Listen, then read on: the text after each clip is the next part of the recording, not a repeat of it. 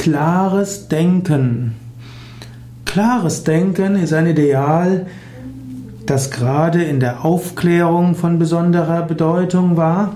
Klares Denken wird von Philosophen gerne gefördert und gerne verlangt und sehr wertgeschätzt.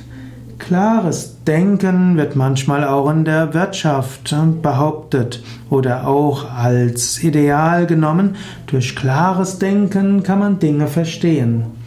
Auch im Yoga spielt klares Denken eine wichtige Rolle. Im Yoga wird auch gesagt, die Erkenntnis der höchsten Wahrheit ist nicht nur eine Frage des Glaubens, sondern auch eine Frage des klaren Denkens. Es gibt einen Yoga-Weg, nämlich den Jnana-Yoga-Weg, der sagt, durch klares Denken kannst du zur höchsten Erkenntnis kommen.